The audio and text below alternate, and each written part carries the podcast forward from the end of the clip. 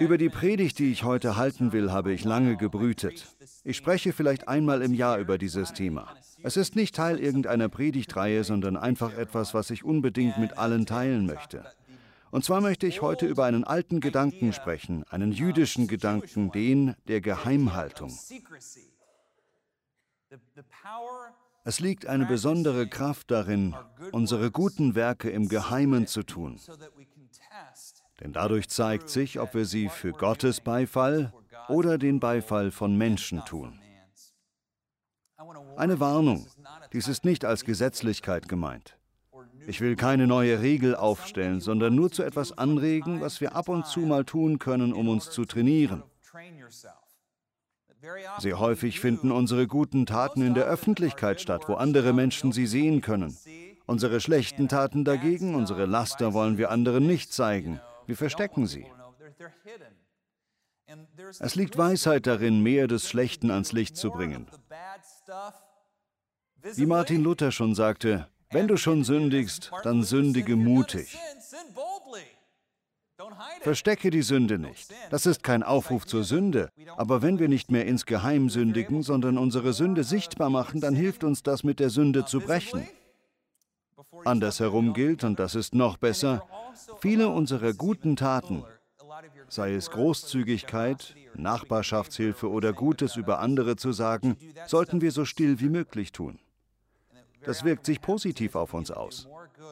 Je mehr Gutes wir im Geheimen tun, desto mehr Halt bringt es der Seele, sodass wir größere Freiheit gewinnen, offen mit unseren Schwächen umzugehen, mit unseren Zweifeln, Süchten, Mängeln.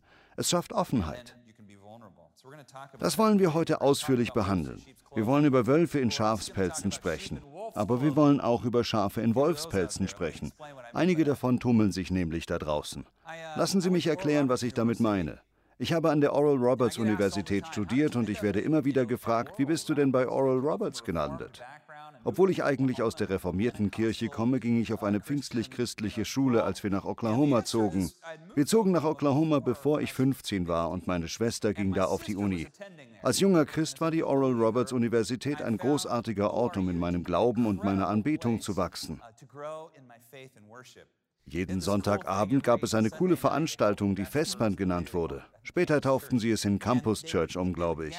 Es war ein Abendgottesdienst, der seinen ganz eigenen Stil hatte, fast wie ein südstaatlicher schwarzer Gospelstil. Die Anbetung ging vier oder fünf Stunden lang. Der zeitliche Rahmen war nicht genau festgelegt. Der Gottesdienst fing so um 19 oder 20 Uhr an und endete irgendwann zwischen 23 Uhr und 1 Uhr morgens. Und die Teilnehmer konnten kommen und gehen, wie sie wollten. Einige blieben die ganze Zeit da, andere kamen erst am Ende, andere waren nur am Anfang da. Es wurde nicht viel gesagt, hauptsächlich war es Musik. Es waren ca. 400 bis 500 Christen da, die zusammen Gott anbeteten. Es gab so etwas wie eine Musikerzunft an der Uni. Es müssen wohl mehr als 100 Musiker gewesen sein, die dazugehörten. Bei diesen Gottesdiensten spielte, wer wollte und wie es sich gerade ergab. Es war nichts geplant. Die Lieder wurden nicht vorher festgelegt. Die Musiker setzten sich einfach an die Instrumente und spielten, wie der Heilige Geist sie führte. Ich ging mit meiner Schwester zu diesen ungewöhnlichen Abendgottesdiensten und fühlte mich total wohl. Ich sagte mir, mit solchen Christen möchte ich zusammen sein. Ich wollte mit Christen zusammen sein, die Gott so anbeten, wie David anbetete. Diese Art von Anbetung hatte etwas Nacktes, verstehen Sie? Wie David, würdelos, wie die Bibel sagt. Eine Anbetung, bei der man bluten darf, bei der man sterben darf, bei der man vor Gott weinen kann. Die Leidenschaft, mit der diese Menschen Gott anbeteten, sprach mich tief an. Und ich muss zugeben, dass das der Hauptgrund war, warum ich dann später mein Studium an der Oral Roberts Universität machte. Ausschlaggebend waren nicht die Theologie oder Glaubenslehren dort, sondern die Liebe für Jesus, die diese Menschen hatten. Ich fing also mein Studium bei Oral Roberts an, aber ehrlich gesagt war das auch eine traurige Erfahrung. Verzeihen Sie mir, wenn ich das zu theatralisch ausdrücke, aber es desillusionierte mich. Ich stellte fest, viele der Leute, die ich für so unglaublich geistlich gehalten hatte, waren in Wirklichkeit ziemlich unreif und sogar oberflächlich. Andersherum stellte ich fest, Leute, die erst einen schlechten Eindruck auf mich gemacht hatten, weil sie hinten saßen oder nicht so begeistert teilnahmen wie die anderen, entpuppten sich oft als die tiefergehenden. Das war eine lehrreiche Erfahrung als junger Mann an einer christlichen Universität, herauszufinden, dass die Personen, die man erst für die geistlichen Riesen gehalten hatte, nirgendwo zu finden sind, wenn man etwas Schweres durchmacht oder einen treuen Freund braucht. Im Gegensatz dazu waren gerade die Personen, die man auf den ersten Blick abgeschrieben hatte und von denen man gedacht hätte, sie würden sich nicht kümmern, die Ersten, die einen umarmten, die Verständnis zeigten, die mit einem beteten. Das war nicht immer der Fall, aber es gab viele Fälle, wo man herausfand, dass einige der Schafe in Wirklichkeit Wölfe waren und einige der Wölfe in Wirklichkeit Schafe. Da habe ich festgestellt, dass es besonders im religiösen Leben, in Kirchen und in christlichen Kreisen Menschen gibt, die, wie Jesus sagte, Wölfe in Schafspelzen sind. Andersherum gibt es aber auch Schafe in Wolfspelzen. Es gibt kantige, ungeschliffene Menschen. Sie leben Jesus, aber vielleicht benutzen sie hin und wieder einen Kraftausdruck. Sie wissen schon. Vielleicht fahren sie etwas schneller, als sie sollten. Vielleicht schaut man sie an und denkt sich, der kann unmöglich Christ sein. Sehr häufig findet man später heraus, dass das die Menschen mit dem stärksten Glauben sind. Ich will damit nicht Kraftausdrücke loben oder etwas dergleichen. Ich will damit nur sagen, dass es als Christ eine riesige Versuchung gibt, einen supergeistlichen Eindruck zu machen, während im Inneren tote Hose herrscht. Man wirkt ganz fromm, während man innerlich von Zweifeln, Ängsten oder Süchten zerfressen wird. Man hat Gedanken, die man nicht haben sollte und Gefühle, die einem schaden. Auf der anderen Seite gibt es Menschen, bei denen man sich fragt, ob die überhaupt Christen sind. Und dann findet man heraus, wie sehr sie Jesus lieb haben. Nie werde ich vergessen, wie Hannahs Vater davon erzählte, wie sein Bein geheilt wurde. Das eine Bein war um einiges kürzer als das andere. Im Lauf der Jahre hatten verschiedene Leute für sein Bein gebetet. Oh Gott wird dich heilen, haben sie gesagt, während sie hin und her schritten und diese bombastischen, vollmundigen Gebete sprachen. Teilweise zogen sie sogar an seinem Bein. Das hat ihm verständlicherweise genervt. Dann war er eines Tages bei einer Veranstaltung eines Mannes namens Tom Moe. Ich habe ihn gerade erst kürzlich kennengelernt und er ist ein wunderbarer Mensch. Und er beschreibt sich so, dass er damals ein ziemlich übergewichtiger Mann war, der sich eine Zigarette anzündete und dann beim Rauchen predigte. Mitten in seiner Predigt sagte er auf einmal, ich habe den Eindruck, dass jemand hier ist, der ein Bein hat, das kürzer ist als das andere und dass ich für diese Person beten soll. Ist so jemand hier? Richard, Hannahs Vater, war dieser jemand, aber er wollte sich nicht melden. Er hatte es so satt, dass Leute für sein Bein beten.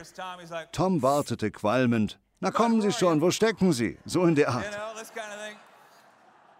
Schließlich ging Richard nach vorne, um für sich beten zu lassen, und noch bevor Tom irgendetwas sagte, einfach durch eine Berührung wurde das Bein plötzlich länger. Tom sprach kein ausgefeiltes Gebet, nur etwas ganz Simples, und Richard wurde geheilt. Das meine ich damit. Im Reich Gottes stellt man schnell fest, dass man so etwas nie genau wissen kann. Das will ich damit sagen. Es ist nicht so, dass bei allen Menschen, die einen frommen Eindruck machen, es im Innern dunkel ist oder dass alle Raucher Wunder wirken. Es geht nur darum, dass wir nicht mehr für den Beifall von Menschen leben dürfen, sondern uns auf Gottes Sache ausrichten, unabhängig davon, was andere Leute denken, seine Sache zu unserem wichtigsten Anliegen zu machen und uns keine Sorgen zu machen, wenn wir noch etwas ungeschliffen sind. Wir haben einige kantige Menschen in dieser Gemeinde, oder? Bin sehr stolz darauf. Jemand mag fragen, wie können Sie so stolz darauf sein? Nun, ich will nicht, dass unsere Kirche zu vornehm wird. Ich wünsche mir eine Kirche mit echten Menschen. Ich selbst bin auch nicht so vornehm. Gut, hier trage ich einen Anzug, aber Sie sollten mich mal Montag sehen. Das ist kein schöner Anblick. Sie wissen genauso gut wie ich, dass ich ein bisschen ungeschliffen bin, schon immer, selbst in meinen Predigten. Ich ziehe es sogar vor, hier vorne etwas ungeschliffen zu sein, damit ich nicht als zu heilig gesehen werde. Ich mache das ganz bewusst und das rührt größtenteils von meiner Erfahrung bei der Oral Roberts Universität her. Ich möchte ein Mensch sein, der aufrichtig auf Gottes Herz aus ist. Ich möchte nicht nur als jemand gesehen werden, der auf Gottes Herz aus ist. Ich weiß noch, wie ich mit Rich Watts, einem guten Freund unserer Familie, auf die Jagd ging. Ich war noch ziemlich jung, höchstens 23. Ich war eingeladen worden, für eine College-Gruppe bei der Crystal Cathedral zu arbeiten. Ich hatte also noch kein geistliches Amt, war aber drauf und dran. Und Rich mochte meine Ungeschliffenheit, das Spitzbubenhafte, das meine Persönlichkeit an sich hat. Da stand ich mit meiner Zahnspange und verkündete Rich, ich gehe in den geistlichen Dienst. Und ich weiß noch, wie er so etwas erwiderte wie, verlier nie das Stachlige an deiner Persönlichkeit. Bleib so kantig, das tut deiner Seele gut. Er sprach mir damit voll aus dem Herzen. Ich war nämlich bereits bemüht, mir diese Authentizität zu bewahren. Deshalb war dieses Gespräch mit Rich ein Schlüsselerlebnis für mich, weil da jemand, zu dem ich aufblickte, mir eine Bestätigung gab, was für ein Leiter ich in der Kirche sein wollte.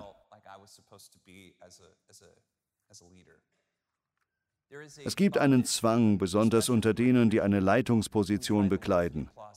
Der Zwang ist, für den Beifall anderer zu leben, für die Billigung anderer, als besonders geistlich angesehen werden zu wollen, als eindrucksvolle Person dazustehen. Das bindet uns und nimmt uns die Freiheit, sodass wir nicht mehr richtig leiten können. Es nimmt uns den Mut in unseren Entscheidungen, sodass wir nicht mehr vorangehen und einen Pfad durch schwieriges Terrain schlagen können. Wir alle tragen Masken, oder?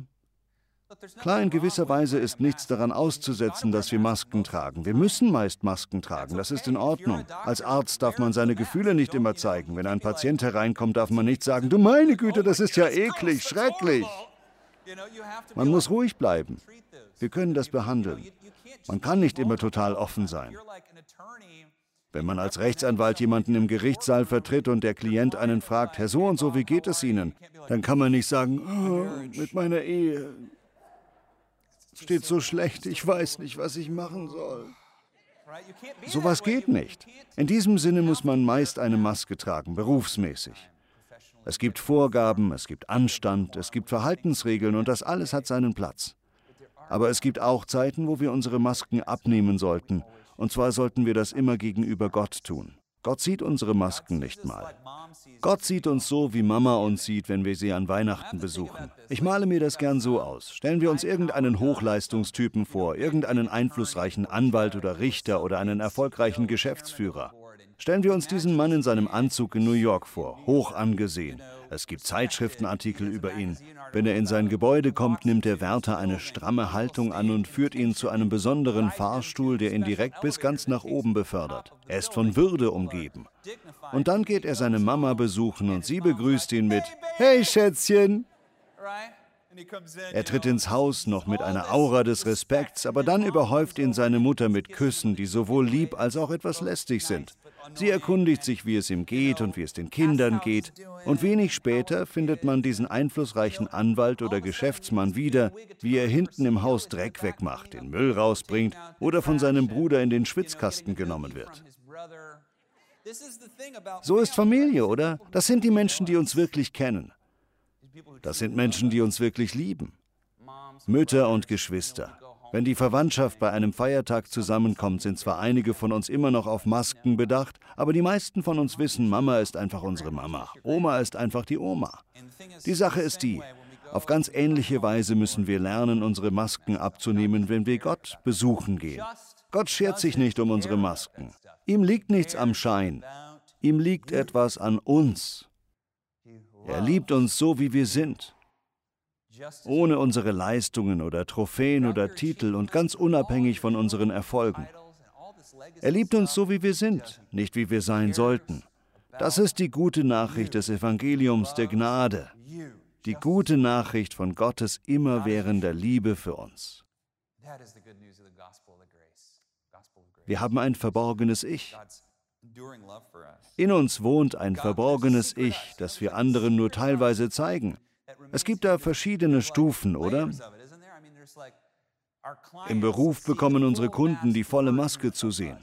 Unsere Freunde dürfen ein bisschen hinter die Maske lugen. Unsere Familie lugt noch mehr hinter die Maske. Aber dann gibt es bestimmte Dinge in der Seele, von denen niemand weiß.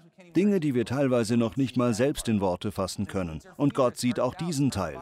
Das schließt unsere Ängste, unsere Zweifel, unsere Laster mit ein. Alles, was in unserem Unbewussten liegt und alles, was Verlegenheit und Scham in uns erzeugt. Gott sieht das alles und sagt, ich liebe dich, ich bin stolz auf dich, du bist meine Tochter, du bist mein Sohn, ich habe einen Plan für dein Leben, ich bringe dich schon ans Ziel, dir ist vergeben, du bist berufen. Ist das nicht großartig? Das ist das Evangelium. Mein Gebet ist, dass alle Pastoren das heute predigen und viele tun es auch. Und es erfordert etwas, unsere Berufung ausleben zu können und wir alle haben eine Berufung. Es erfordert etwas, unsere Leitungsrolle ausleben zu können und wir alle sind zu Leitern berufen. Und zwar erfordert es, durch schmerzhafte Erfahrung widerstandsfähiger zu werden, nicht mehr so schnell beleidigt zu sein.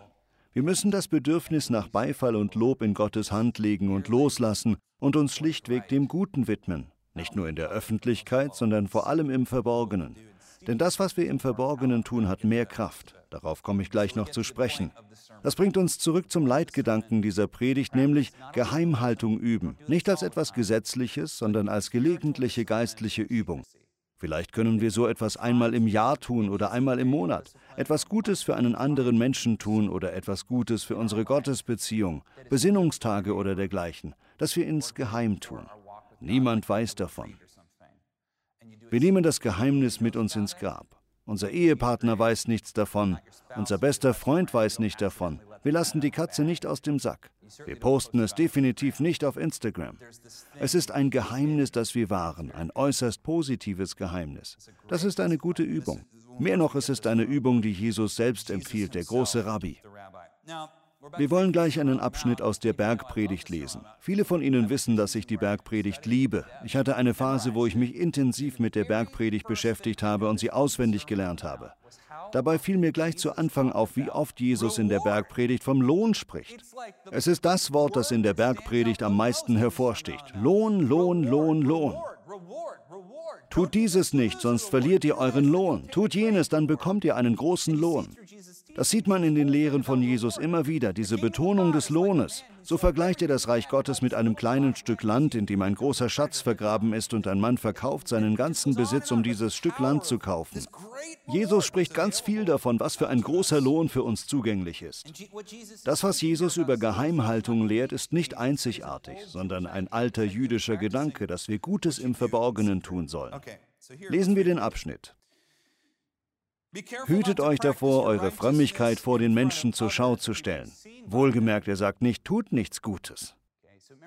Er sagt nur, stellt es nicht zur Schau, sonst was? Sonst könnt ihr von eurem Vater im Himmel keinen Lohn mehr erwarten. Wenn du als einem Armen etwas gibst, dann posaune es nicht hinaus wie die Heuchler. Sie reden davon in den Synagogen und auf den Gassen, damit alle sie bewundern. Ich versichere euch, diese Leute haben ihren, was? Lohn schon erhalten. Bei dir soll es anders sein. Wenn du einem Bedürftigen hilfst, dann soll deine linke Hand nicht wissen, was die rechte tut. Niemand soll davon erfahren. Dein Vater, der auch das Verborgene sieht, wird dich dafür was? Belohnen. Und wenn ihr betet, dann tut das nicht wie die Heuchler. Sie beten gern öffentlich in den Synagogen und an den Straßenecken, um von den Menschen gesehen zu werden. Ich versichere euch, diese Leute haben ihren, was? Lohn schon erhalten.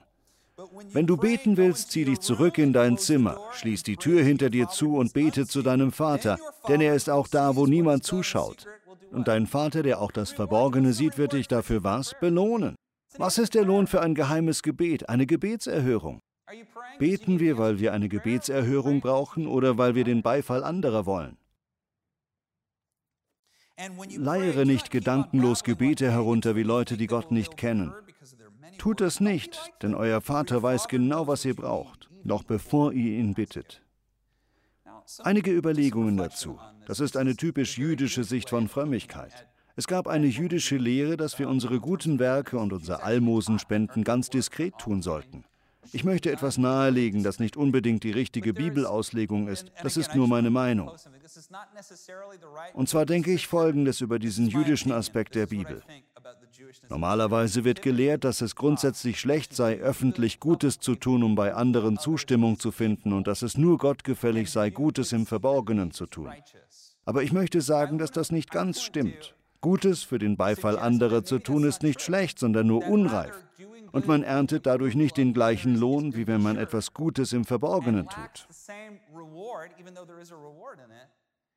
Und nebenbei gesagt, es geht hier nicht um Gesetzlichkeit. In unserem Gottesdienst stehe ich häufig hier und bete ganz öffentlich. Auch Jesus hat das getan. Jesus hat vor anderen gebetet, richtig? Aber was ist der Unterschied? Er hat es nicht getan, um gesehen zu werden.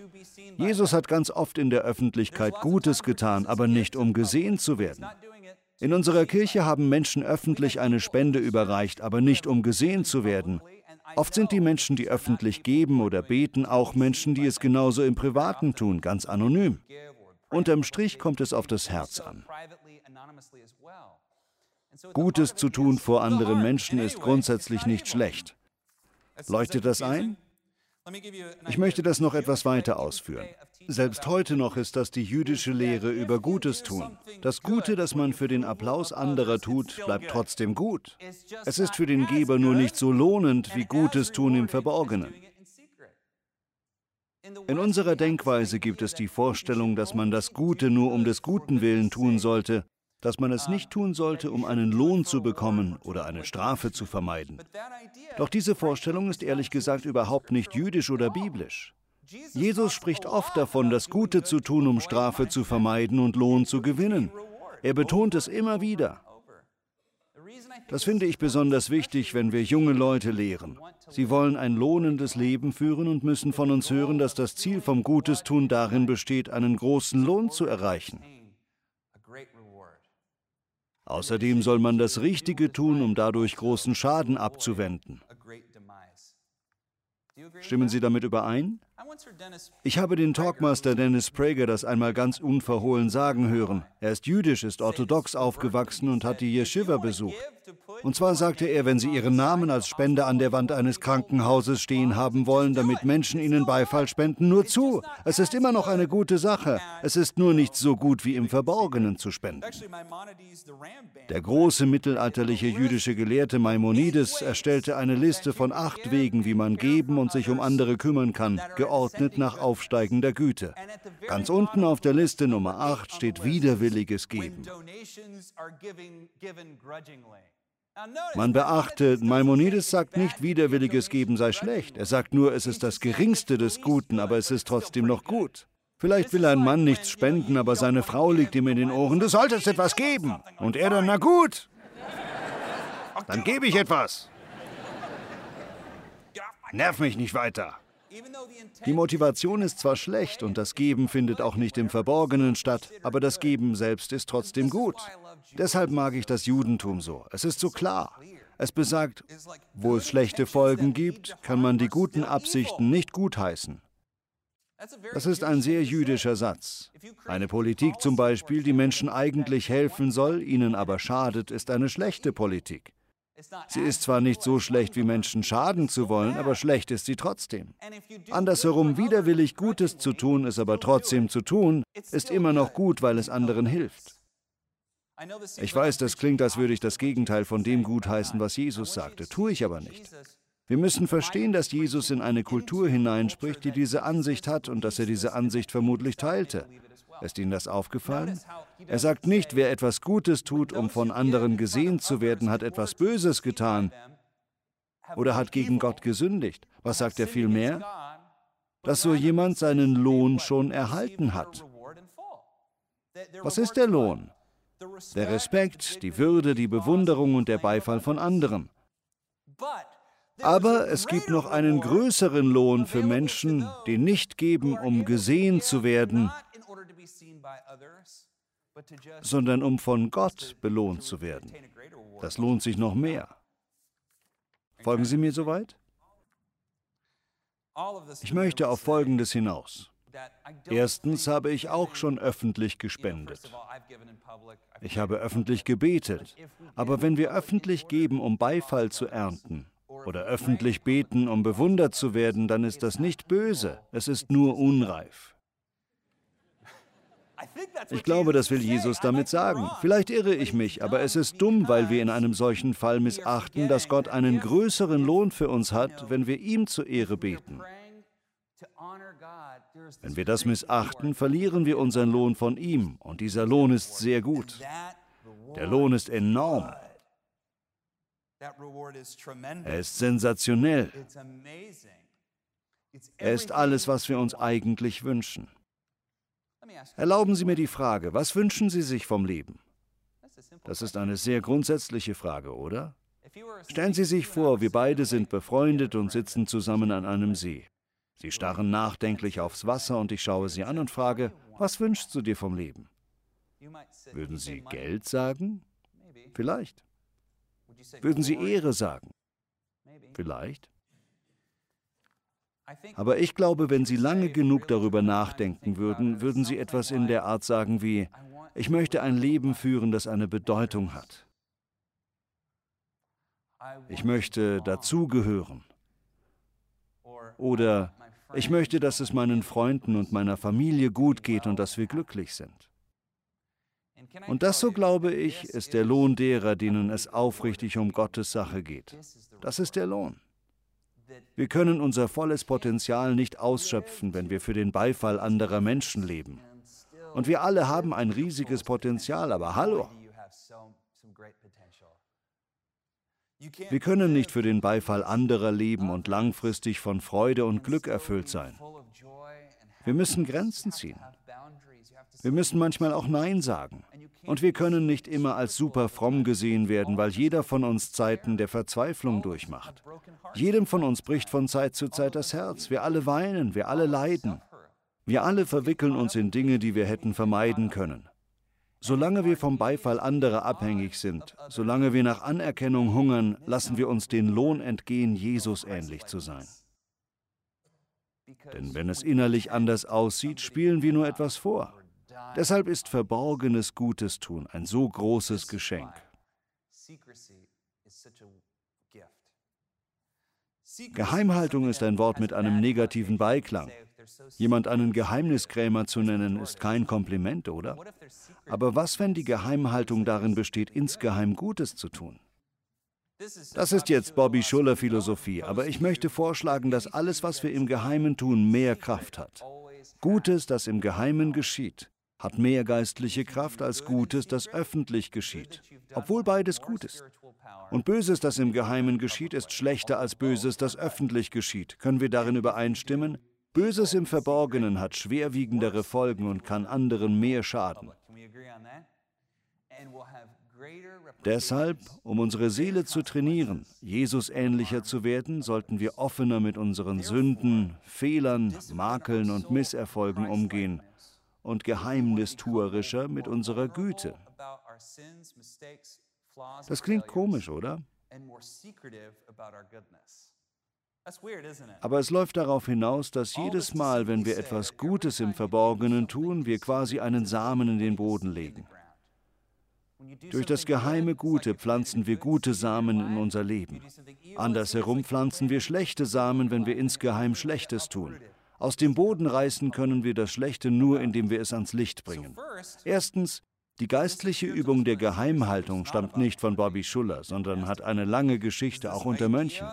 Es ist der Gedanke, etwas richtig Gutes für jemanden zu tun, es aber geheim zu halten. Ein großes Geschenk oder eine Hilfe, einen freiwilligen Dienst irgendwo, und man erzählt niemandem davon, sondern nimmt die gute Tat mit sich ins Grab. Hat irgendjemand hier so etwas schon getan? Das war ein Witz. Melden Sie sich ja nicht. Fast hätte ich Sie erwischt. Fast hätte ich es Ihnen verdorben. Oh. Ups, das wäre es gewesen, Mann. Ich habe schon mal darüber gelehrt, aber wenn man etwas Großes für jemanden tut oder auch etwas Kleines und es geheim hält, dann sollte man innerlich darauf achten, ob man den Wunsch verspürt, dass es jemand zufällig herausfindet. Diesen Wunsch lässt man am besten los. Die richtige Balance ist, wenn man mehr verborgenes Gutes als verborgenes Schlechtes hat. Das ist der zweite Punkt. Auf der einen Seite schieben wir einige unserer guten Taten ins Verborgene, nicht alles, aber einiges, den Großteil unseres Gebetslebens und unseres Gebens. Auf der anderen Seite bringen wir aber auch mehr ans Licht. Wir legen engen Freunden oder einer Vertrauensperson gegenüber unsere Zweifel und Ängste offen. Wir weinen in Gegenwart eines anderen und lassen Licht in diesen Teil unseres Lebens kommen. Das ist eine geistliche Übung, die uns befreit. Sie ermöglicht uns, dem eigentlichen Lohngeber nachzugehen, Gott, und seinen großen Lohn zu bekommen. Gott sieht das alles und er hat sie so lieb. Sie dürfen wissen, dass er sie trotz ihrer Fehler liebt. Wir alle machen Fehler, ich auch, aber deswegen nimmt Gott uns nicht unsere Bestimmung weg. Er nimmt uns unser Ziel und unsere Bestimmung nicht weg.